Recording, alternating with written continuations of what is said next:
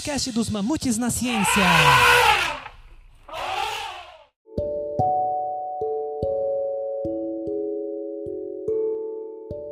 Salve, salve, mamutada! Aqui é a Gabi.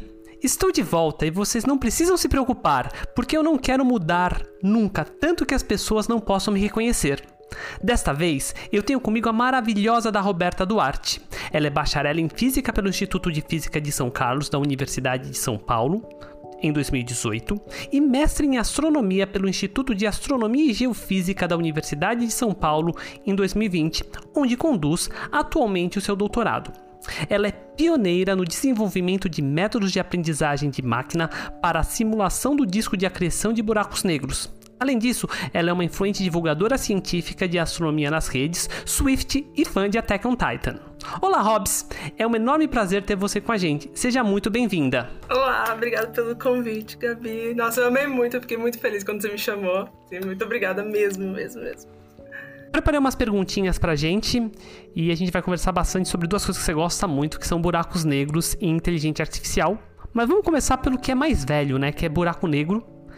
Então, assim, a gente sabe que buracos negros são um dos objetos mais fascinantes a povoar o cosmos, rendendo não apenas prêmios Nobel, como também alguns Oscars. Mas o que são esses objetos dos quais nada escapa e o que são os chamados discos de acreção? Como que eles permitem que buracos negros brilhem? Bom, é, acho que é bom começar o que é o buraco negro, né? Já que ele é o grande, assim, astro da, da conversa.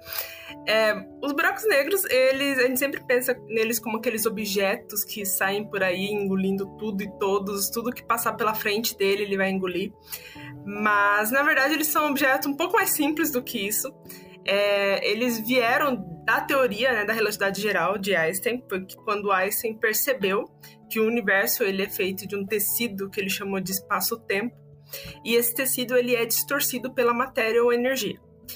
E quando isso, quando esse tecido ele é distorcido, a gente vê esse fenômeno como gravidade, como campo gravitacional. Então nós estamos presos na superfície da Terra porque a Terra está distorcendo esse espaço-tempo. É, com o tempo, eles perceberam que para uma dada massa em, uma, em um dado tamanho, o, esse campo é, de espaço-tempo estaria tão distorcido, mas tão distorcido, que nem mesmo a luz ia conseguir escapar desse campo gravitacional daquela, daquela região. E, bom, primeiro quem percebeu isso foi um físico chamado Karl Schwarzschild, e ele mandou então essa solução para o Einstein e começou então os estudos em torno do buraco negro, que a princípio era só um objeto assim hiper teórico que assim que não ia existir no universo, era simplesmente uma curiosidade matemática. E assim, só com falando um tequinho de curiosidade, é, o Karl Schwarzschild ele fez essas contas no front da Primeira Guerra, logo depois que saíram os próprios resultados do Einstein. Então acho que é interessante a gente ter um pouco de noção da história de como as coisas acontecem. E tem uma coisa que agora eu deveria ter olhado com mais atenção, mas eu acho que ideias de buracos negros já remontam à própria gravitação newtoniana. Sim, que era a ideia de estrelas congeladas. Ah, tá estrelas congeladas, tipo um lugar que nem a luz conseguiria escapar, que seria simplesmente congelado. É, e aí é interessante isso, porque realmente veio dessa época de Newton, dessa questão de nem a luz consegue escapar. E eu acho que o diferencial foi justamente a questão do tempo, né? Porque para Newton o tempo era absoluto, e aí para o Einstein passou a ser relativo, então assim, o tempo estaria congelado também, além assim, de não conseguir escapar, ou seja, a luz estaria congelada, tempo também estaria congelado, que é uma coisa muito curiosa. De ah, isso eu não sabia. Mas, e aí, do Schwarzschild, realmente, e ele infelizmente faleceu na Primeira Guerra Mundial, né? Então ele não conseguiu... É, ele faleceu no fronte da Primeira Guerra, e então ele não conseguiu... Assim, ele morreu achando que buracos negros não existiam. Einstein também, assim, décadas depois, né? Ele também faleceu achando que buracos negros não existiam. E, então, assim, foi só para a década de 60, de 50 que começou a ter as primeiras evidências de objetos extremamente energéticos vindo do espaço. E aí perceberam, ah, talvez isso aqui seja um buraco negro, aquilo que o Einstein preveu lá décadas atrás, junto com o Schwarzschild. Então, bom, essa é basicamente o que é um buraco negro, é isso, é uma região do espaço-tempo que é tão concentrada a matéria e tão distorcida aquela região que nem mesmo a luz consegue escapar. Só que, bom, a gente sempre pensa, ah, a luz não consegue escapar, então a gente não consegue enxergar nada. E é verdade, porque é a é forma como a gente observa o universo é através da luz, né? E, bom, como que a gente vai observar esses objetos, então? Bom, aí eles perceberam que se tem um campo gravitacional muito grande, pode ser que tenham outros objetos orbitem ali, como, por exemplo, a Terra está orbitando o Sol. E aí começa um processo de transporte de momento angular ali naquela em alguma estrela que ficou orbitando ou alguma massa de gás que está orbitando aquele objeto e aí começa a espiralar em direção ao buraco negro. Isso não é um processo simples, a gente não entende ainda muito bem a física atrás desse processo. Só que quando isso acontece, esse disco brilha. Ele começa a brilhar, pode ser por vários efeitos. Pode ser por causa da temperatura muito alta, então acaba brilhando. Pode ser por outros efeitos, é, como, por exemplo, radiação síncrona, que é quando o elétron está se movendo. E a gente consegue ver essa radiação.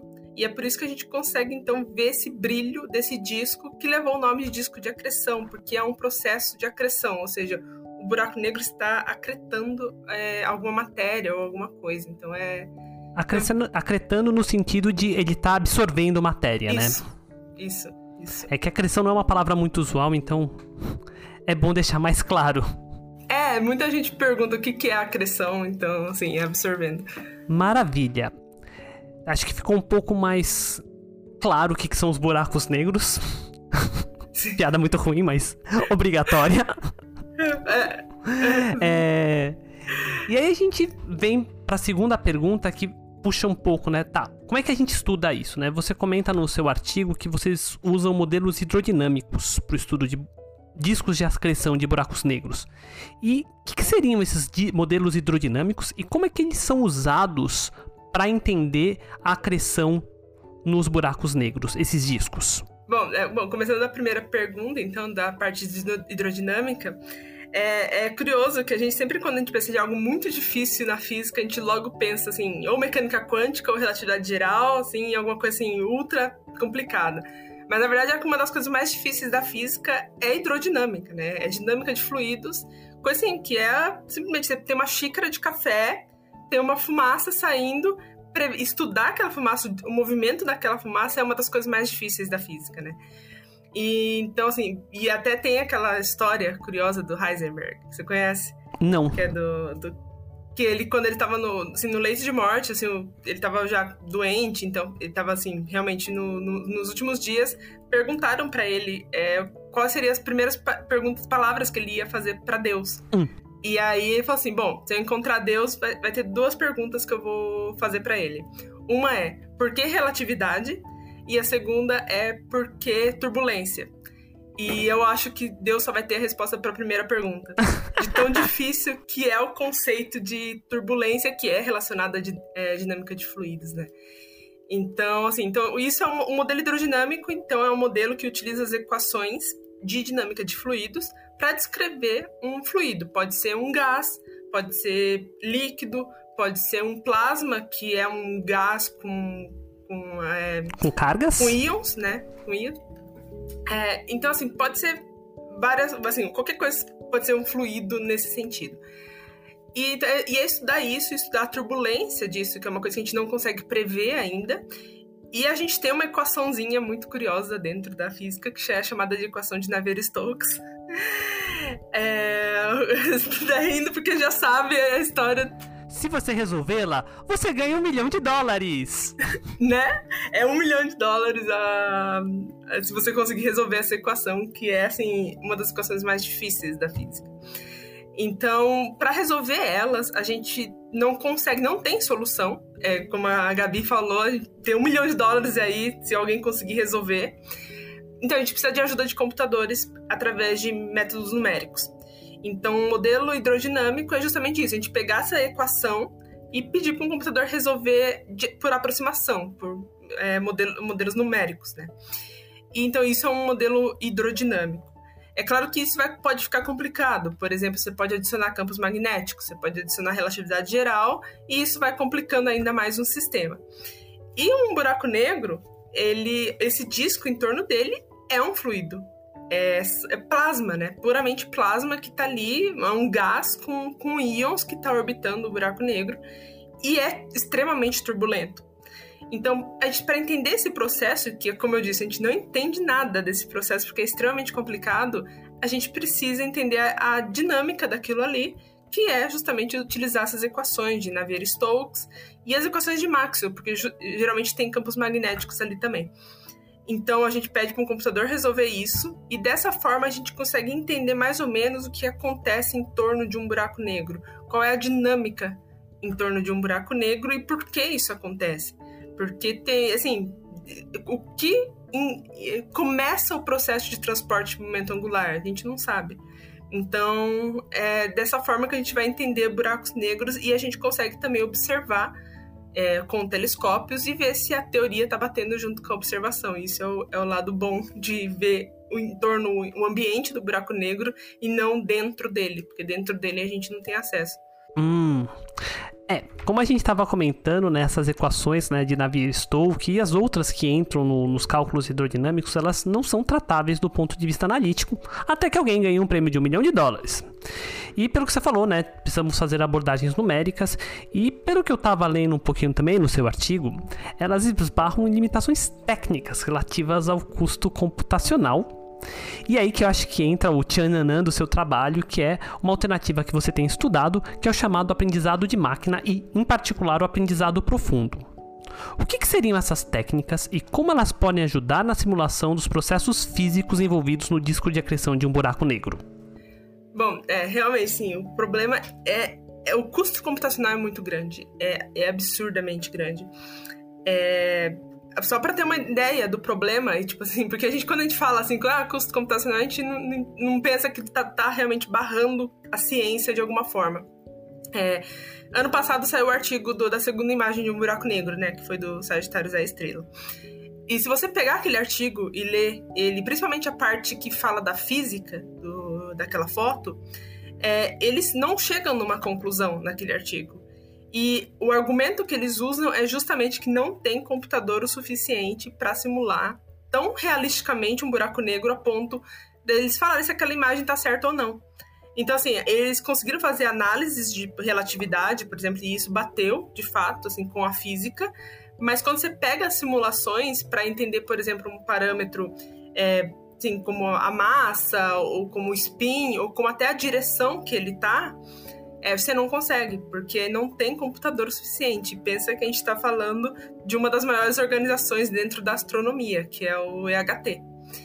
Então, assim, tá... assim, acho que vale nesse contexto fazer um outro comentário sobre os Nobel, uhum. sobre os Nobels e sobre os Oscars que buracos negros já ganharam, né? Sim. Porque é, quando fizeram Interstellar, foram lá simular o grande buraco negro lá, acho que Gargantua, alguma coisa assim. E foi a primeira vez que alguns cientistas tiveram acesso ao maquinário da indústria cinematográfica de simulação. E conseguiram fazer uma simulação tão boa, tão boa, que não só eles publicaram um artigo falando de como usar o material da indústria cinematográfica para fazer simulações, como eles conseguiram ver coisas que eles nunca tinham visto, porque os nossos equipamentos não são bons o suficientes e esbarram exatamente nessa questão de custo computacional. Sim, sim. É, e, e, e, é até, e é até um pouco assim, curioso barra triste, né? Que alguns efeitos que poderia ter, como por exemplo de redshift, né? Que um lado ia ser mais azulado e outro lado mais avermelhado, não teve por causa que o Nolan disse que não ia ficar assim visualmente legal. Mas é, é interessante tipo, pensar dessa forma que tipo, a gente é, conseguiu ver pela primeira vez várias coisas porque a gente tinha o dinheiro de Hollywood ali envolvido. é tipo, de milhões e milhões de dólares envolvidos ali. Então, é, é, um pouco triste, mas é curioso ao mesmo tempo, se for pensar. E, e assim, tem, o artigo é muito bom, inclusive, do, do Garganta. Eu dei uma olhada nele, assim, ele é, ele é realmente muito bom. Então, assim, a gente realmente tá num ponto que tá tá parando a física de buracos negros é, nesse sentido, no sentido mais teórico da coisa, né? Assim, observacional a gente tem o EHT, a gente tem o James Webb, a gente tem vários telescópios que agora sim vai ser a era de ouro das observações, né? Mas na parte de teoria tá meio que assim parado porque não tem é, um avanço computacional. Então precisa de novas técnicas. Se a gente não consegue ter melhores computadores até agora, então vamos é, atacar outro, outro outra coisa do, do problema, que é que são as técnicas. E aí, por um lado, tem uma galera já fazendo simulações com GPU, então são simulações numérica tradicional, com métodos numéricos, só que utilizando GPU, que está já agilizando o processo. Mas, ao mesmo tempo, a gente pensou, por que não, então, a gente usar a inteligência artificial, já que também é a era da inteligência artificial, e ela tem agilizado, já tem vários artigos mostrando que ela agiliza vários problemas dentro da, dentro da física e da astronomia, como, por exemplo, classificação de objetos. Ou, assim, encontrar distância de objetos. Você dá uma foto do, do Hubble ou alguma coisa e ele já dá uma distância. Então, por que não a gente é, usar a inteligência artificial para a física de buracos negros? E aí, ah, só como curiosidade mesmo, a parte de cosmologia dentro da, da astronomia, eles já estão muito avançados na parte de, astro, de, de AI. Porque eles, assim, eles, precisam, eles têm umas simulações tão pesadas quanto as, as, nossas. Então eles precisam também agilizar esse processo, porque eles fazem aqueles cubos 3D. E assim, é muita coisa. Imagina simular um universo, né? Realmente muito complicado. E eles têm usado essas técnicas já faz um bom tempo e tem dado certo para eles. Então a, a, gente pensou, por que não é, utilizar para para nós, né, para buracos negros. E foi a primeira vez que isso é, foi feito. Eu lembro até do meu orientador falar: pode dar muito certo, como pode dar muito errado. E assim, felizmente deu, deu certo. E a gente conseguiu fazer a primeira simulação usando, usando os dados e assim, simulando com inteligência artificial. Ai, que maravilha! Então deixa eu fazer aquelas perguntas bem chatas, né? É, quão acurados são esses resultados? E quais as vantagens e limitações dos métodos de aprendizagem de máquina? Óbvio, você já falou que uma vantagem é fazer mais cálculo em menos tempo. Uhum. Mas tem alguma outra vantagem também? Bom, é, assim, a primeira parte de com acurado é. Assim, gente, os erros que a gente teve foi abaixo de 1%. É, e eles são associados mais aos ruídos do computador, porque o computador ele tem o ruído, tem um erro numérico associado, então, assim, isso a gente não tem como evitar. A, a própria simulação numérica tem. Então, assim, então teve um erro associado. Quando a gente coloca é, sistemas que o computador nunca viu, o erro aumenta um pouquinho mais, mas ainda chega por volta de 1% até 5%, dependendo do, do sistema. É, então, assim, acurado, a inteligência artificial consegue aprender bem diferentes sistemas. Agora, outra coisa que é uma vantagem, e isso ainda é, eu não ataquei no primeiro artigo, mas é uma coisa que eu quero atacar agora, é porque a AI ela aprende de uma forma diferente da nossa, né? Então, ela vai aprender através de padrões e ela vai criar uma, uma função própria, basicamente. É uma função assim, de milhões de parâmetros, no, nesse caso desse artigo. São milhões de parâmetros. E você consegue ter acesso a parte desses parâmetros. Você consegue plotar e ver o que está acontecendo ali. Então, é interessante ver como que a própria AI consegue é, olhar aqueles dados e aprender a fitar uma função. Qual parte daqueles dados é mais importante? É, isso é uma coisa que tem, assim, é mudado dentro da inteligência artificial. Até recentemente saiu esse chat GPT, o GPT-4 e etc. E eles usam uma... O T deles é Transformer. E o Transformer é uma técnica que usa uma camada chamada de atenção. E essa camada foi assim, mudou completamente o jogo dentro da inteligência artificial. Porque o que, que essa camada faz? Ela presta atenção em partes de algum dado, ou de alguma frase, ou de alguma coisa, e ela sabe qual parte é mais importante dela prestar atenção. Então, isso dá, nos dá indícios de, ah, assim, por exemplo, você dá um texto, qual parte desse texto é mais importante para você pegar o feeling do que aquele texto está falando? Qual parte de uma imagem é mais importante? Por exemplo, eles usam, eles adoram usar é, cenas de um cachorro com, com um chapéu. É, qual parte dessa imagem é mais importante para você saber que aquilo é um cachorro? Aí vai mostrar que é o focinho, são as patas. E a, e a camada de atenção faz isso. Então, ter isso dentro da inteligência artificial também é interessante de você pegar e ver qual parte ela está prestando mais atenção quando ela vai prever o próximo passo. É, será que a gente tá, nós, os humanos, estamos perdendo alguma coisa ali? É, será que há alguma coisa ali que muda completamente o jogo da física e, sendo, e a AI tá prestando atenção e a gente não. Então, é, tem essa, essa parte também de se interpretar o que ela tá aprendendo também. Então, é, é uma coisa que ajuda.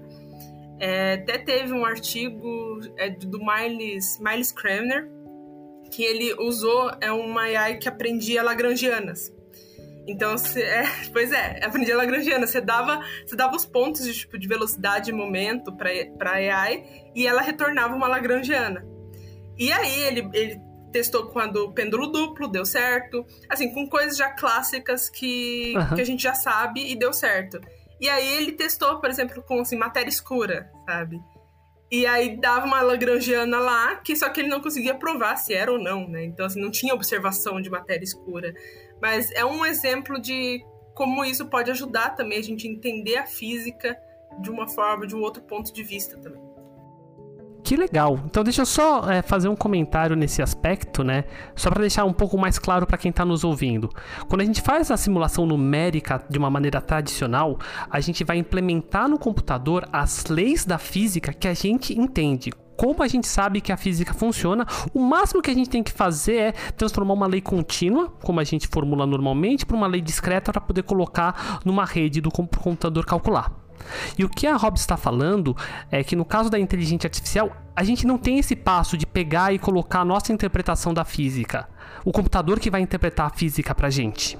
E esse daí é o grande, talvez um dos grandes tchananãs de usar a inteligência artificial, porque permite a gente olhar com outros olhos o que está acontecendo, sem o nosso viés humano e ver o que, que o viés computador ensina pra gente de física.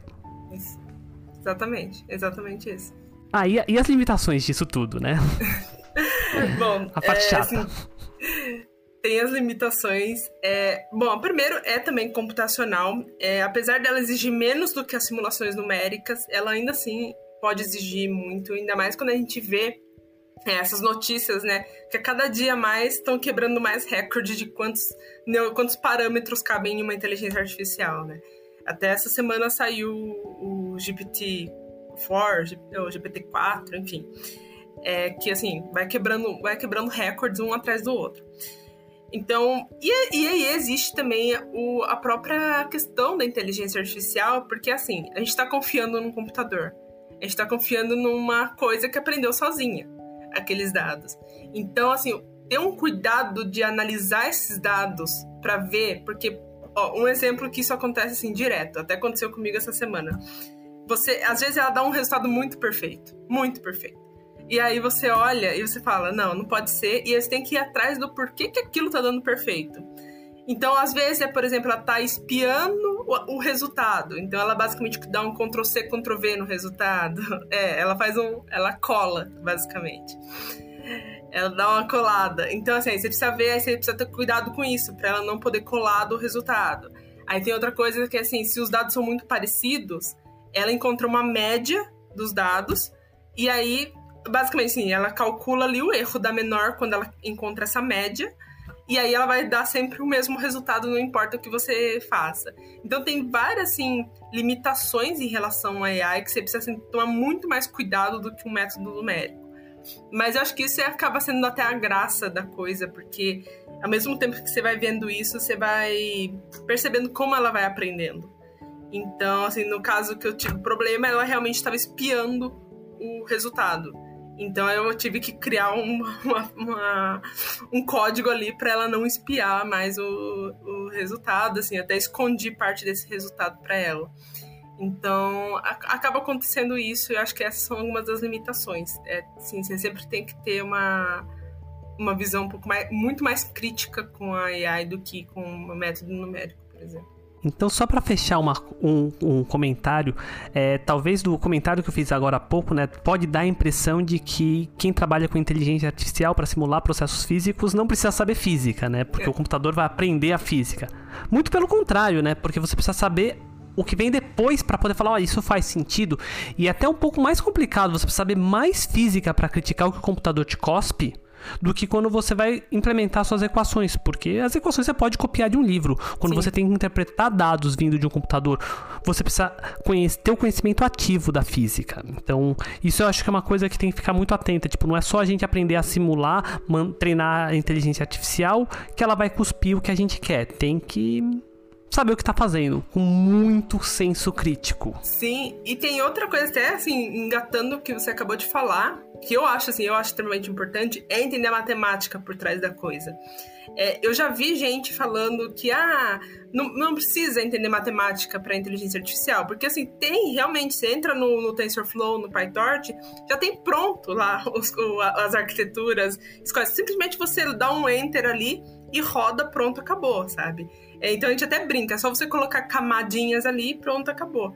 Mas eu acho assim, entender a matemática do que está acontecendo ali é importante justamente para você ter esses insights do que está acontecendo, onde está tendo erro. Então, assim, é muita álgebra linear, é muito cálculo, é muita probabilidade, é muita estatística acontecendo ali atrás. E, assim, eu, em particular, acho assim, extremamente importante para você conseguir é, ter um modelo bem sucedido dentro do que você, assim, do, da coisa que você quer fazer. É entender a matemática por trás. Então, acho que, assim, a matemática física, é, acho que não tem como você escapar quando você está implementando esses modelos. Certo. Então, vamos dar uma, uma guinada, a gente já falou bastante, a gente volta a falar de inteligência artificial, mas deixa eu... É, a gente gravou um MamoCast há um tempo atrás com a Stephanie, eu fiz duas perguntas para ela que eu acho que eu devo repetir com você, que é a primeira, né? No imaginário popular, influenciado pelas lindas imagens astronômicas diariamente publicadas na internet, a vida de um astrônomo se resume a olhar para o céu estrelado usando telescópios. Sabemos, por outro lado, que a realidade na academia é muito diferente dessa figura estereotipada e idealizada. Pode nos contar um pouco sobre como é a sua rotina de pesquisa? Bom, isso é muito verdade. Isso é muito verdade. Às vezes eu acho que a gente fica vendo aquelas imagens bonitas o tempo inteiro. É, mas, bom, a, a, minha rotina de trabalho é 100% assim, computador. É olhar pro código 100% do tempo e resolver problema de código. Até faço umas brincadeiras às vezes de que eu sou babá de código, basicamente. Porque você roda lá e aí você tem que ficar olhando, esperando para ver se vai ter um erro ou não. É, por exemplo, é, no caso de inteligência artificial tem a loss, né? A, a função de erro, que ela vai atualizando a cada, a cada vez que ela passa, né? E aí eu fico vendo lá, olhando a loss, se ela tá indo bonitinha para zero ou se ela tá aumentando. E aí você tem que analisar, fica ali o tempo inteiro analisando. Então, assim, a rotina realmente é você. No minha parte, que assim, ainda mais que eu sou astronomia computacional, é, que acho que é até importante deixar claro aqui que assim, a astronomia em geral precisa de computador e programação. Acho que hoje em dia é muito difícil uma área dentro da astronomia que não precise de computação ou de programação. É muito raro. Então, assim, não importa se você vai ser a, parte teórica ou se você vai ser observacional, você vai precisar de, de computador. Aí, no meu caso, ainda é a computacional que vai mais a fundo nisso ainda. Então, é, é 100% olhar para o código e aprender ferramentas de computador, assim, e lidar com os problemas do computador, porque às vezes você clica uma coisa e não roda, aí você tem que ir atrás de descobrir por que, o computador não está rodando aquilo. É, então, assim, a minha rotina é isso, e é basicamente, enquanto o computador está rodando, eu estou procurando outras coisas, lendo outros artigos, é, para outras técnicas, para ver se tem alguma técnica assim que saiu, porque AI, assim, cada dia é um artigo, um artigo novo, uma técnica nova que vai revolucionar, que é muito rápido a área, né? Então, é, então, assim, é basicamente ficar olhando os artigos e ficar vendo os códigos. E sem brincadeira, tem vezes que eu tô com três computadores rodando ao mesmo tempo e eu preciso ficar de um em outro, assim, para ver se tá tudo bonitinho. Então tem o cluster lá no IAG que tá rodando, aí tem um outro cluster também que tá rodando, e aí tem o meu computador também que tá rodando e eu fico assim, igual uma barata nos Caramba! Três. Então, é, basicamente, essa é a minha rotina, ficar vendo código e, assim, implementando também, né? Boa parte disso é implementar e fazer a análise. Então, quando um, um computador termina de rodar, vou lá, vejo a análise se tá tudo certinho, se tá errado, tem que rodar de novo. Esse acho que é o grande, a parte chata. Que você vê, tá errado, aí você fica, nossa, ficou horas rodando, agora ter que ficar mais tempo rodando. Então, essa é a parte. E qual que é a escala de tempo dessas suas simulações? Das simulações, assim, é, a simulação em si? Em si. É, então, elas podem. Essas que eu tô usando agora, é que são modelos um pouco mais simples, elas com GPU, o uso de GPU, elas demoram acho que cerca de 6 minutos. Aí com inteligência artificial demora 3. Mas as que eu usei no meu mestrado, por exemplo, que eram, eram assim, é, maiores, digamos, elas demoravam assim cerca de 7 dias. 3 dias tá. a menor. Então foi de 3 dias para uma escala de 15 segundos. Agora, quando você vai para simulações assim mais realistas possíveis de buracos negros, é mais de um mês simulando. Então, assim, você fica 30 dias simulando dia e noite.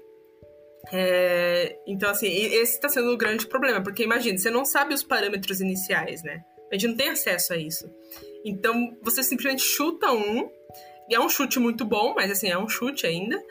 E só que você não sabe, então você precisa de vários parâmetros iniciais. E se você quer 12, que é muito pouco ainda, é, são, é um ano rodando dia e noite simulação. Então, assim, é, é, é muito tempo. Então, agora Caramba. com AI, agora os treinamentos da AI demora cerca de. Assim, tá demorando agora umas 6 horas, se não me engano. Que é muito pouco ainda comparado às AIs. Tem, tem gente que fala para mim assim no Twitter mesmo, fala, não, eu tô rodando um, um sistema aqui faz quatro dias, sabe? Então é. É muito tempo. É muito tempo. É, eu acho que até tem um que eu vou analisar assim depois daqui até, que acho que demorou uns três dias para rodar, porque eu, eu assim, chutei o balde e falei, vai rodar várias vezes. Assim, acho que eu coloquei 500 vezes para rodar. E assim, acho que demorou o final de semana inteiro pra terminar. Não, e o nervoso, a ansiedade com o código rodando, torcendo para não dar nada errado, né? Nada errado na parte acessória da simulação, né? Porque a simulação vai dar o que a simulação tiver que dar. Mas, tipo, não dá um erro no, no código, não dá um erro no computador, não dá um problema de rede elétrica. Não, e, e também, assim, a questão da inteligência artificial existe um grande problema que são os hiperparâmetros, né? Esses hiperparâmetros são parâmetros que nós conseguimos é, mudar. Então, a gente não sabe quais são os hiperparâmetros ideais para aquele problema. A gente precisa simplesmente ir chutando vários. Então, no caso dessa rede, por exemplo, eu tenho quatro hiperparâmetros que eu posso ficar mudando. Então, imagina quantas possibilidades nesses quatro de combinações diferentes. Então, você precisa ficar mudando o tempo inteiro ali é para ver se. Porque tem hora que não aprende. Aí, ok, aí você precisa ver, ah, tem que mudar isso aqui. Aí vai lá, muda seis horas rodando. E isso causa uma ansiedade, assim, que é, é absurda. Então, semana passada mesmo eu tava, assim, arrancando os cabelos, que eu tava, assim sabe? Ai, meu Deus, será que agora vai dar certo? Será que não vai dar certo? Então, é, é realmente é um processo muito sério. E você fica parado, porque você não pode fazer nada, né? Você tem que esperar o código terminar de rodar, porque enquanto você não, não tiver acesso àquilo, é, você não pode fazer nada, né? Tipo, o que que tá errado? Você não sabe. Então, é, é uma ansiedade, assim, braba. Imagino, as minhas contas às vezes duram alguns dias, mas não, não, não chega, não passa de uma semana. Felizmente. Nossa. Não, aí você fica tipo. Uh. Tá, continuando falando de imagens, voltando para as imagens, né? É... será que você podia comentar um pouco sobre a importância de telescópios como o Hubble ou o James Webb para ajudar a realizar novas descobertas, bem como para fomentar o interesse em astronomia e em física? Sim. Bom, é, eu, o que eu falei agora há pouco, né? A gente está entrando na era de ouro das observações, porque assim a teoria a gente tem e agora isso precisa ver se tá certo. E até é curioso, né, que essa semana, última semana, saiu aquela notícia das galáxias. Galáxias que não deveriam existir. Não, isso, isso eu acho que é um exemplo excelente do porquê esses telescópios são importantes. Porque a gente tinha uma ideia da formação de galáxias, que a gente não sabia exatamente se era aquilo, porque a gente só tinha uma ideia, a gente não tinha observação. Aí a gente foi lá observar, porque a gente precisa, né, a observação junto com a, com a hipótese para juntar a teoria, né? E aí perceberam que não, que a nossa ideia de como galáxias se formam talvez esteja errada. Talvez não seja aquilo que a gente estava esperando. E aí eu ter, o, e foi graças a esses dados do, do James Webb que agora a gente pode sentar e fazer, não, como que galáxias se formaram. É, e assim, não teve nada a ver com o Big Bang, né? Teve até gente falando lá que elas provaram que o Big Bang não existiu. Sendo que não, que assim, a gente só não sabe como galáxia se forma. Mas, então, assim, é, é importante para isso, é importante para a gente validar o que a gente vê da física. Então, a física nos diz uma coisa, então, ok, agora vamos validar se é isso mesmo ou se tem alguma coisa errada aí no processo. Que é o método científico, assim, acontecendo na nossa frente, assim, de, assim, de uma forma, assim, atualizando a cada dia. E, e ao mesmo tempo tem essa, esse papel de, assim, levar para assim, a comunidade em geral, pessoas que não são astrofísicas ou astrônomas. É, o Hubble teve um papel muito importante nisso, nesses anos dele, que coloca aquelas imagens bonitas e atiça a curiosidade, atiça o conhecimento, justamente porque o que é essa imagem bonita, né? O que ela está representando ali. Então, e eu acho, e eu particularmente acho que a NASA faz isso muito bem, no sentido de divulgação científica. Toda hora lá, você entra lá, vai ter um post de alguma foto, de alguma coisa, e eles lá falando sobre aquilo de uma forma assim acessível. Então isso eu acho muito importante. O Hubble teve um papel assim, é, acho que indescritível dentro, assim, para atiçar a curiosidade da astronomia. Eu assim acredito que a maior parte das pessoas hoje em dia é, assim, que se interessam por astronomia se interessaram por causa do Hubble. E o James Webb vai ter um papel assim parecido para as próximas gerações, né? Principalmente as gerações que estão vindo agora, né? crianças que estão aprendendo agora. E assim ver essas imagens vai ser assim, acho que é, é um papel importante para a educação científica. Ah, que legal. E aí, tentando juntar isso com outra discussão bem recente que tem tido nas redes, né? Será que o chat GPT ou outras inteligências artificiais que têm sido muito debatidas nas redes vão ter um papel semelhante que o James Webb, o Hubble, para trazer pessoas para trabalhar nessas áreas? E o que, que você acha do uso dessas ferramentas Olha, é, essa é uma pergunta assim cabulosa, mas assim, eu tenho eu tenho para mim que existe o lado positivo e existe o lado negativo da coisa. E aí vamos começar com as notícias boas, né, com o lado positivo. É, o lado positivo, eu acho que assim, o Chat GPT, ele escancara muito a, assim, o potencial das inteligências artificiais hoje. Assim, é muito escancarado. Você sabe o quão potente elas são. Porque assim, o fato de uma inteligência artificial estar nas nossas vidas não é novo, né? A gente tem, por exemplo, você entra no site da Amazon, ou você entra no YouTube, ou você entra em qualquer rede social, é, aquilo ali é uma inteligência artificial te indicando coisas o tempo inteiro. E aí eu até, até falo assim, para pra pensar do quanto dos seus gostos não foi uma inteligência artificial que te, que te indicou, sabe? Você, ou seja, você tá gostando de algo por causa de uma inteligência artificial. Ou até mesmo aquela história do, ah, porque você fala alguma coisa perto do telefone, ele te escuta e começa a indicar coisa. Aí eu pensei, tá, mas será que não foi o contrário? De tudo que a AI foi te indicando, chegou a um ponto que você falou aquilo e aí ela já ia te indicar de qualquer forma? Sabe? O quanto é você falando ou é a IA te, te falando, sabe?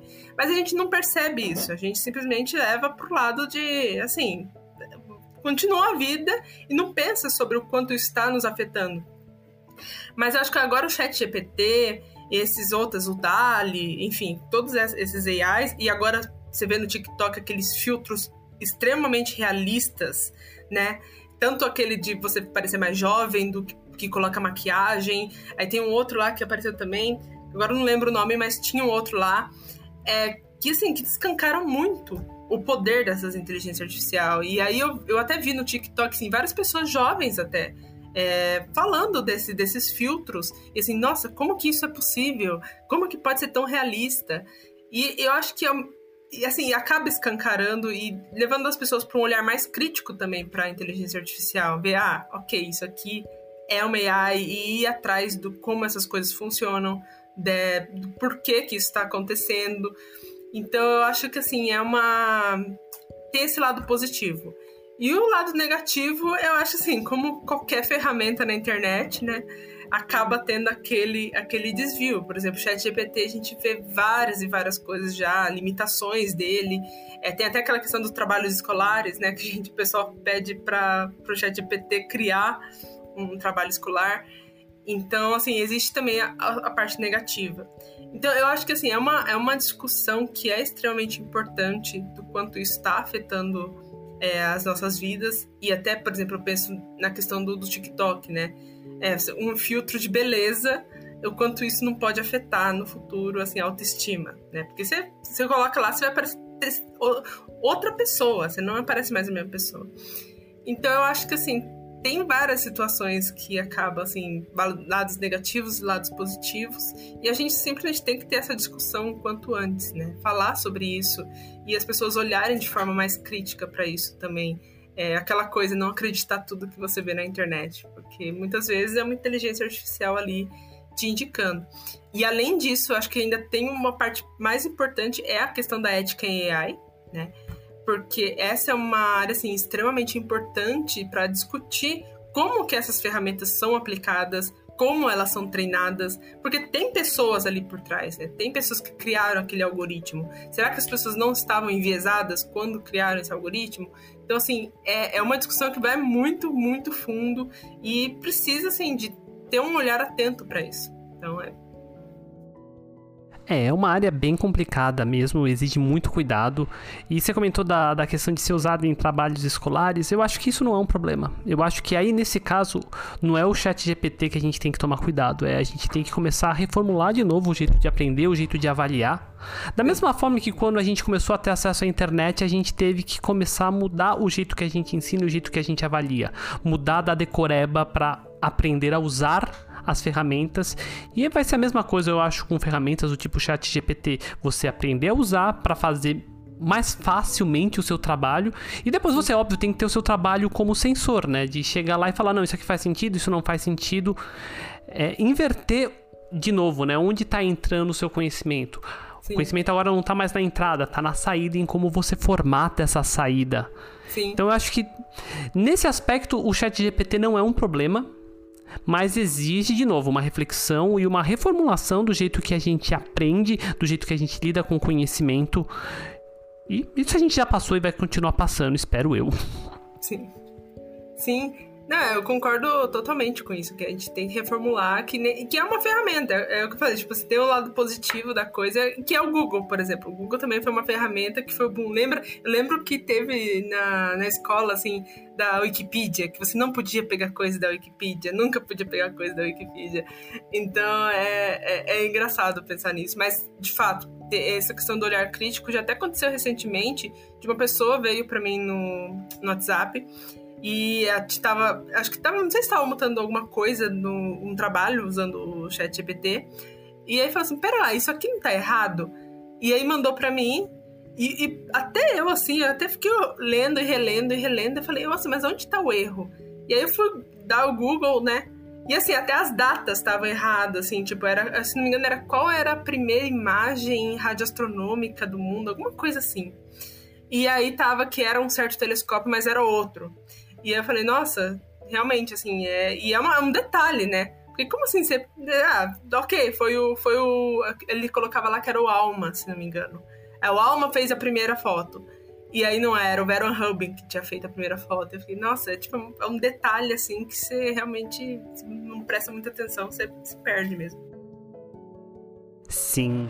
E agora vamos lá para uma pergunta um pouco mais pessoal, né? O que, que te levou para essa intersecção entre astronomia e inteligência artificial? Teve alguma pergunta que foi fundamental no direcionamento da sua carreira? Bom, é, assim, eu sempre quis astronomia. É, astronomia, assim, era desde sempre. Eu acho que eu nem consigo dizer, assim, um momento que... Ah, eu decidi fazer astronomia nesse momento. Eu, assim, sempre gostei. E eu sempre gostei de computadores. É, meu pai, ele é muito fã de computador. Então acabou que eu nasci assim, basicamente na frente de um computador, porque ele era muito fã, e eu acabei ali gostando por assim, por tabela, né? E aí eu entrei em física por causa de astronomia, mas chegando lá no, no Instituto de Física de São Carlos, eles têm um curso chamado Física Computacional. E eu nem sabia que esse curso existia, não sabia. Mas eu cheguei lá e tinha esse computacional e fiquei, hum, interessante. E eu comecei a puxar todas as matérias desse curso, porque eu, assim, gostei muito da parte computacional da física. E não só isso, assim, acho que o próprio campus de lá é muito voltado para computação. Então, por exemplo, você tem é, eletromag, eletromag avançado, eletromag computacional. Quântica, quântica avançada, quântica computacional. Então, todas as matérias têm a básica, avançada e a computacional. E aí, isso acabou atiçando muito minha curiosidade na parte computacional. E eu, além disso, eu estava pegando as matérias da, da física computacional, peguei matérias da ciência da computação, e nessa eu acabei tendo contato com inteligência artificial. E, e é até curioso, porque eu lembro que quando teve o AlphaGo, é aquele que foi a, a inteligência artificial que ganhou do vencedor de Go mundial, que foi a primeira vez que ela aprendeu sozinha e ela ganhou do campeão. É, eu lembro que foi em Física 3, que o professor todo dia ele chegava, porque foi um, cinco dias de, de campeonato, né? Aí hum. o professor chegava todo dia e ele anotava o placar na lousa sobre o que estava acontecendo no AlphaGo, porque a, a, os jogos eram de madrugada aqui no Brasil, né? E aí foi a primeira vez, assim, que eu lembro dele falando isso em Física 3. Olha que não tem nada a ver Física 3 com, com né? A gente aprende eletromagnetismo. E aí, e desde então eu fiquei tipo, hum, nossa, interessante. E aí acabei gostando muito de inteligência artificial, mas ainda assim eu gostava de astronomia. Eu falei, eu quero seguir astronomia. Mas quando eu vim é, para fazer o mestrado aqui em São Paulo, é, meu orientador, ele viu que meu, meu currículo era simplesmente quase 100% computacional. Tinha ali as matérias de física que precisava ter, mas era ali o resto tudo computacional. E ele falou assim: Ah, eu vi que, que você tem é, experiência com inteligência artificial, né? Você já fez matérias disso. É, eu tenho um projeto aqui meio que engavetado que é sobre simular um buraco negro usando uma inteligência artificial. Você quer esse, esse projeto? E eu falei, ah, quero. E aí foi nessa que, assim, juntou as duas e acabou indo, assim. Foram vários acasos que aconteceram. Ai, que legal, que legal. Adoro como os acasos favorecem a nossa vida. Sim, foi extremamente sem acasos. Eu até, eu, isso é até uma lição, né? Que você pensa, tipo, você quer planejar toda a sua vida, mas aí acaba que você vai levando para uma outra vertente e acaba assim dando certo. Por exemplo, eu nunca achei que eu ia trabalhar com inteligência artificial, mas hoje é uma das minhas paixões. Ai, que legal, que legal ouvir isso. E falando de coisas legais, né? O que, te motivou a fazer divulgação científica e como é que você avalia a importância da divulgação científica, em particular no cenário que a gente está hoje, né? Saindo de quatro anos bem obscuros e entrando num momento muito crítico de salvar a ciência no sentido de colocar a ciência no dia a dia das pessoas e que as pessoas é, comprem os resultados científicos e falam, não, legal, ciência faz sentido e deixe essas crendices onde elas têm que ficar. Nossa, acho que você até respondeu parte da pergunta é, que eu ia falar. Mas, assim, o que, o, que, é, o que me interessou... Assim, eu sempre quis fazer divulgação científica. Eu lembro que lá em São Carlos tinha o, o planetário. E o planetário, é, assim, você podia servir como monitor. Só que como era para todo o campus, era muito concorrido. Nossa, assim, era, era muito, muito concorrido. E acabou que, assim, não, eu não, nunca consegui ser monitora de lá, mas era uma coisa que eu sempre quis é, fazer divulgação. Né? É, então, aí quando eu, vim pro mestrado, é, teve todo aquele processo de transição, porque mudar de cidade não é fácil, largar todos os seus amigos de um lugar, assim, sabe? Você começar do zero, porque, assim, você tá numa cidade nova, sem amigos, sem ninguém, completamente sozinho, sabe? Começando do zero. Então, eu tava lá, é, enfim, aí eu tava lá, tipo, tentando meio que me encontrar, e aí eu conheci a Geisa, sabe? A Geisa Ponte. Sei. Então, aí a Geisa, ela já tava com o projeto da AstroTred BR, e aí ela me chamou, ela falou assim, você quer participar da AstroTred BR? Aí eu falei, ah, eu assim, eu nunca tinha feito uma thread no Twitter, nem usava o Twitter. Aí ela falou assim, não, vamos, tipo, eu te ajudo, eu te ajudo nessa primeira thread. Aí eu fiz e deu certo, assim. Foi logo depois da foto da primeira, do primeiro buraco negro. Ah, que e legal, a, que é, tá E aí acabou estourando, né? Porque tava todo mundo falando disso, aí acabou dando certo. E eu acabei gostando. E assim, o que me motivou é justamente, acho que o que você falou, sabe? Que é justamente levar o conhecimento para a comunidade, e principalmente pessoas de fora da área, e mostrar que, olha, o que está acontecendo nas universidades é legal, sabe? Tipo, tem ciência acontecendo e é ciência de qualidade. E eu acho que isso, em parte, tem a questão da ciência brasileira em si. É um dos problemas que eu vejo, assim, não chega até o público o que está acontecendo dentro das universidades. Então, acho que divulga... é o papel da divulgação científica fazer isso, de mostrar, olha como tem ciência boa acontecendo dentro das universidades brasileiras. E, e eu acho importante, e, assim, para o pessoal também, para o público saber que assim, tem muita coisa legal acontecendo, sabe? E aí, isso eu acho importante. E, e tem outro lado também, que é a ciência de fora, né? Que, assim, a gente sabe que é um, é, são artigos em inglês, e inglês já é um obstáculo para muita gente. Então, assim, é, acaba sendo limitando as pessoas. É, além disso, é uma linguagem extremamente científica. Eu até uso esse exemplo, por exemplo, um artigo de biologia eu não consigo ler. Por mais que eu, eu tenha acesso assim, a artigos de física, até eu sei inglês e etc. Se você me dá um artigo de, de biologia para ler, eu não vou entender nada. Porque é uma linguagem diferente, é uma linguagem científica diferente do que a gente está acostumada. Então, é, então, assim, acho que é importante nesses dois vertentes. Tanto a parte de mostrar que tem ciência muito boa acontecendo no Brasil, quanto mostrar que tem ciência de fora muito boa também acontecendo. E não está chegando por diversas barreiras. Uma, a primeira delas sendo a própria linguagem, a outra sendo a linguagem científica. E eu acho isso importante mostrar, olha, a ciência é legal, a ciência é importante e evitar aquelas perguntas de ah, por que, que então é investir em telescópio, sabe? Por que é estudar buracos negros, sabe? É, assim, eu acho que. E muita gente, sim, é claro, tem muita gente que só quer criticar mesmo e quer dar, o hate deles, mas tem muita gente que realmente não sabe. Que, por que, que a gente tem que investir em buracos negros? Por que, que a gente vai investir em astronomia? Sabe? Então é. Então eu acho que assim, tem, tem esses dois lados da divulgação e foi os motivos que me fizeram ir pra, pra parte. Ah, legal. Pena que divulgação científica não é esse mar de rosas, né? A gente estava conversando um tempo atrás aí no do Dragões de Garagem e eu vou colocar para você de novo essa questão, né? Acompanhando diversos divulgadores científicos nas redes sociais, é fácil perceber que o engajamento em conteúdos produzidos por mulheres é sempre menor e o mesmo é sempre mais severamente criticado, até mesmo desmerecido, do que o produzido por homens. Como é que você lida com tanta misoginia e como é que a gente pode melhorar esse cenário?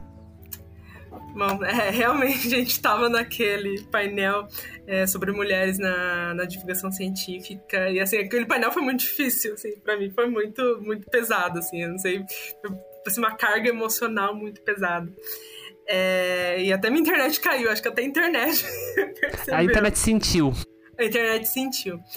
É, mas sim, eu acho que sim, é muito complicado. Você precisa ter um psicológico muito bom para tá, para lidar com divulgação científica e lidar com a internet de forma geral.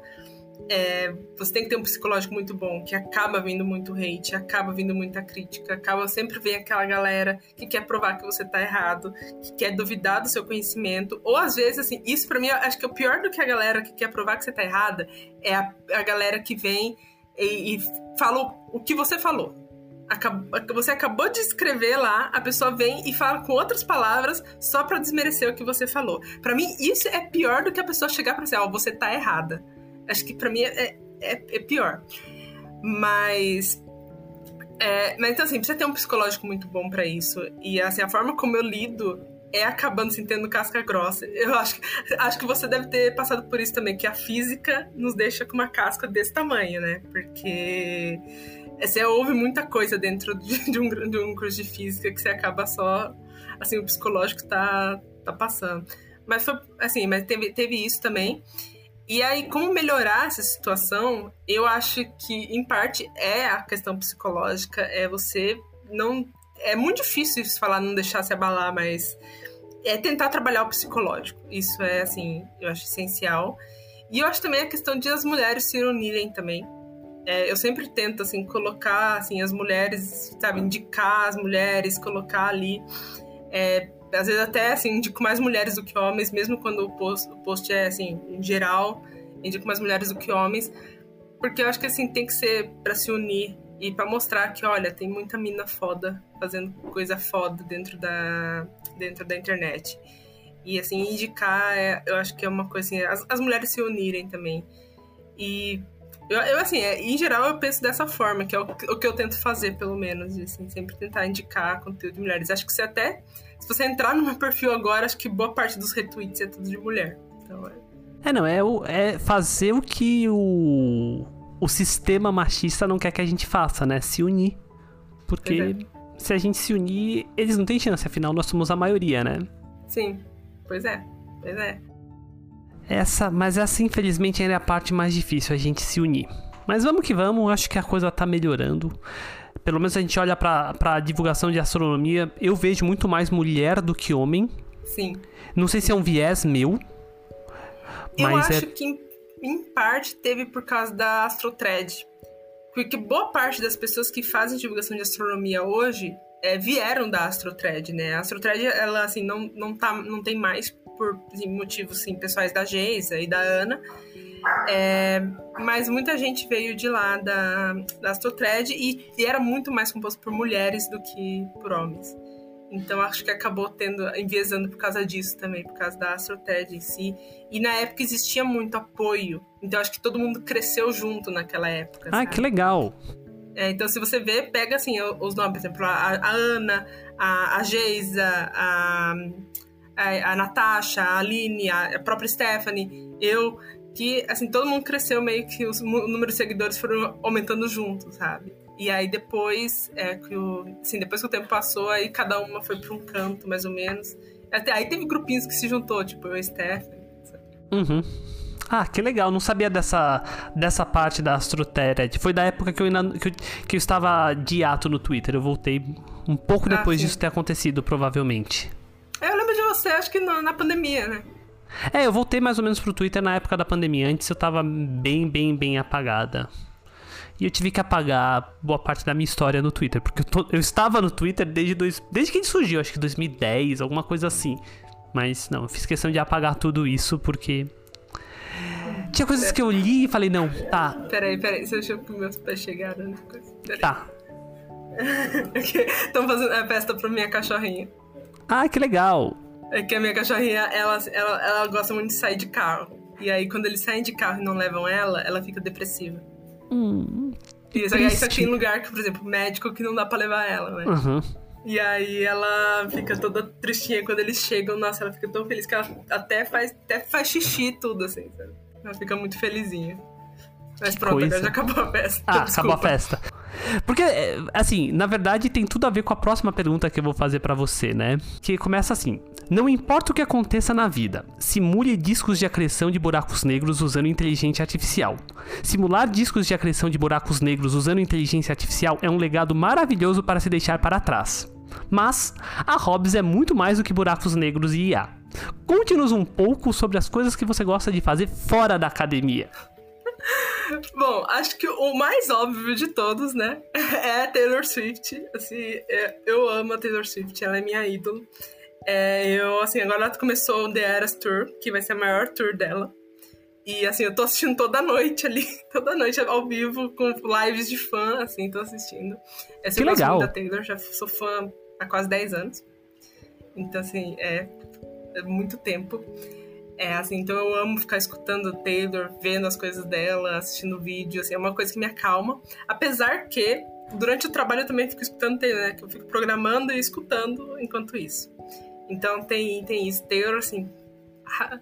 Mas eu gosto muito de ver animes, então, assim, Attack on Titan, como você disse no começo do- da apresentação, assim, Attack on Titan é, virou... Eu já assistia antes, né?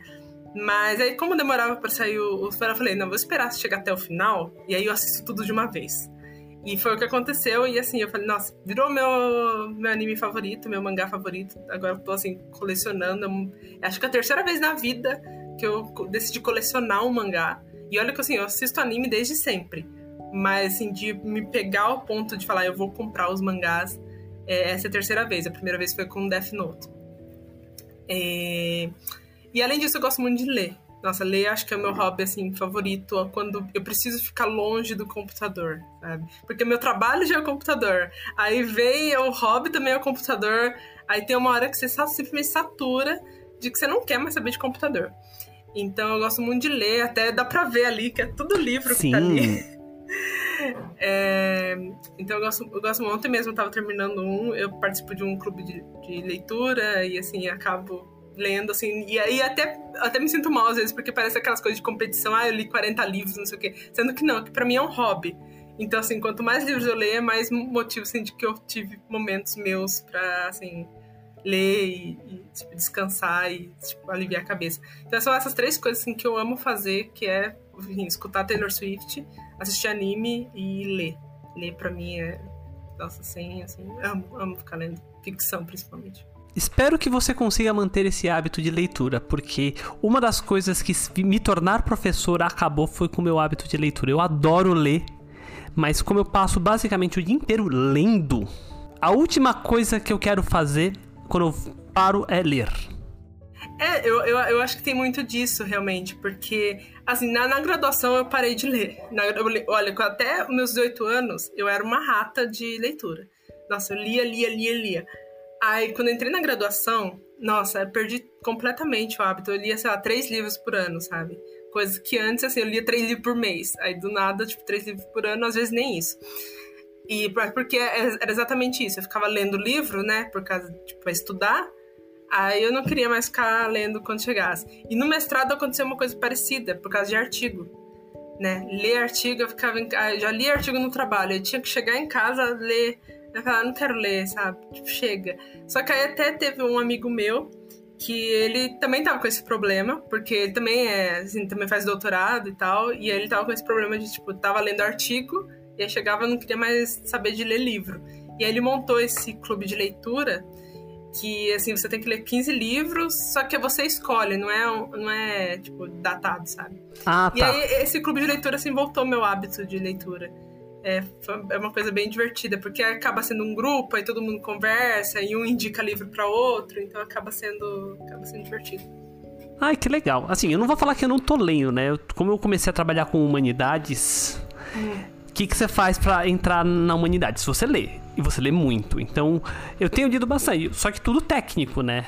Uhum. E aí, um dos grupos que eu tô participando de pesquisa resolveu: não, vamos pegar algumas obras fundamentais escritas por pessoas trans e vamos ler e discuti-las. Então, agora eu vou ter um clube de leitura, só que, de novo, leitura técnica. Ah, legal. Ah, até aceito indicações, viu? Ontem mesmo eu tava, eu tava lendo um livro, assim, que eu, nossa, eu tô achando incrível, que é, chama Jacal é, de uma hum. autora chamada Erin Adams. Ela é uma autora preta americana e a, a história é uma história de terror, mas é dentro de uma cidade branca onde a personagem é a única personagem preta. E aí tem muita questão, assim, é, debate muito essa questão de como ela se via naquela cidade, sabe? E assim, eu tô amando o livro, porque vai bem fundo, não é só uma história de terror comum, sabe? É, é assim, eu acho que é, é mais pesado por ser realista, sabe? Uhum. E aí eu tô assim, tô, tô amando. Eu comecei ontem, aí eu falei, vou ler só 10 páginas. Aí quando eu vi, já tava na metade do livro. Ai, que gostoso, que saudade de fazer isso. Então, já estamos com quase uma hora aqui conversando. Deixa eu entrar na nossa última grande pergunta, que é a pergunta que a gente faz para todos os nossos convidados, que é: quais dicas vocês, você dá para quem quer iniciar a carreira na sua área de formação? E alguma dica especial para meninas? Bom, é, acho que na, na minha área de, de formação, bom, eu acho que tem muito conteúdo na internet, assim, gratuito e muito bom. É, na parte de astronomia, bom, acaba tendo os livros, acho que tem um livro chamado Astronomia e Astrofísica, que é muito bom. Além disso, tem é, algumas professoras, por exemplo, a Thaisa, a Thaisa Bergman, que ela é bom, ela é uma das maiores cientistas em buracos negros, não só no Brasil como no mundo, assim, ela é reconhecida internacionalmente e ela é professora da Universidade Federal do Rio Grande do Sul e ela faz divulgação científica nas redes sociais, tanto no, no Instagram quanto no Twitter. Então, assim, eu adoro o, o dela, então assim, acho muito legal acompanhar dela. E para meninas é assim, só vai, que vai dar certo. E tem algumas coisas que eu posso até dá como motivação. É, nesse, como eu falei, eu, eu fiz física, mas acabei me especializando em física computacional. Física computacional era um curso que não tinha formandos, porque era um curso mais pesado, porque além de ter toda a grade de física, tinha toda a grade da ciência da computação. Então era dois cursos em um só, então por isso ele era muito pesado. É, pois é. pois é.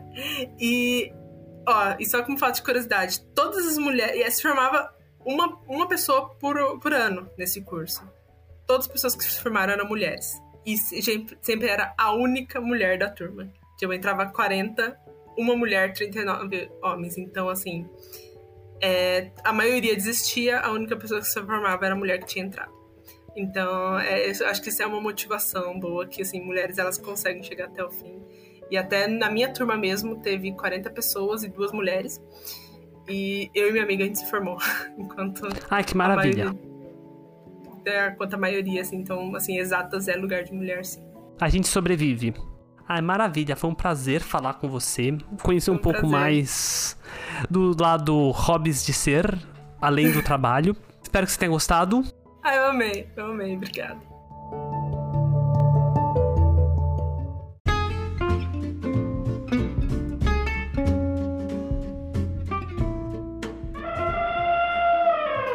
MamuCast recomenda. Para aprender. Bom, é, eu recomendo a Lilian, a blog da Lilian Wang.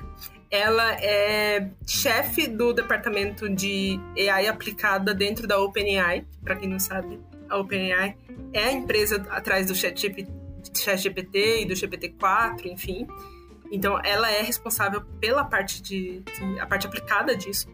E ela tem um blog muito bom que ela escreve assim, tipo, com detalhes, é, cada coisinha, cada coisa, tipo, cada técnica. Então, assim, for pra aprender, acho que o blog dela é excelente e dá até pra usar aquele tradutor do Google, sabe? Que você traduz a página. E é uma tradução muito boa, tá? Então, assim, acho que é, é, eu recomendo muito o blog dela para aprender as coisas. O endereço vai estar tá na info do episódio, então é só ir lá copiar. E no nosso site também, quando sair a, a, a transcrição dos episódios. E para descontrair, o que, que você recomenda, Hobbs? Bom, para descontrair, eu recomendo o último álbum da Taylor Swift, o Midnight, que tá, inclusive, tendo a, a, a tour agora, não só do álbum, mas a carreira dela inteira. Ela tá fazendo uma tour por todos os álbuns que ela já lançou. E, e essa tour vai demorar, acho que, cinco meses, com, assim, todo, todo fim de semana vai ter show. E o álbum dela, Midnight, é o último álbum dela lançado, então é muito bom. E também o Attack on Titan, que tá chegando ao final agora. Saiu o prime a primeira parte da última parte, é até complicado falar a primeira parte da última parte. é, e o próximo vai sair em outubro. Então eu acho que assim, vale muito a pena assistir assim, enquanto até outubro, porque vai estar nesse hype e é muito legal acompanhar o hype. Legal, acho que eu vou pegar para assistir. Faz tempo que eu não assisto anime. Olha, eu recomendo muito, porque ele não é uma, só uma história, assim, de anime, sabe? Até porque o final, muita gente tá reclamando do final, porque não é o finalzinho bonitinho de anime, sabe? Ah, que legal. E, e ele tem muita discussão sobre N coisas, e é muito baseado é, no que aconteceu na Segunda Guerra Mundial. Então, assim, tem uma coisa muito de, de história, assim, tipo, é, crimes de guerra, enfim. É, é, muito bom, é muito bom. Ter, assim, separa e você tem que pensar e ficar tipo, caramba, aí aquela questão de será que violência gera violência? E é, é muito é muito bom. Maravilha! Então, e você, o que achou disso? Dê estrelinhas no Apple Podcast, siga-nos no Spotify e Google Podcasts. Escreva pra gente nas nossas redes: e-mail mamutesnaciencia@gmail.com, Instagram, TikTok e Twitch Mamutes na Ciência, Twitter Mamutes Ciência, site na descrição do episódio. E Hobbs, faça o seu jabá das suas redes. Ok. Bom, é, eu uso em geral a maior parte do Twitter. Então é import underline Hobbs. Import de importar underline R-O-B-S. Por causa do Python, então por causa da biblioteca em Python. É, o Twitter é o que eu acabo usando mais, mas eu também faço divulgação tanto no, no Instagram quanto no TikTok com vídeos. E é o mesmo user, tudo é import underline Hobbs. E fico postando lá, falando de AI, buracos negros, Taylor Swift. Maravilha! Então, a música é minha, a arte, a edição é da produção, a pauta é minha e da Hobbs, que foi devidamente importada. E agora é hora da gente dar o offload e rodar o código para vocês poderem ouvir. Até mais! Tchau, tchau!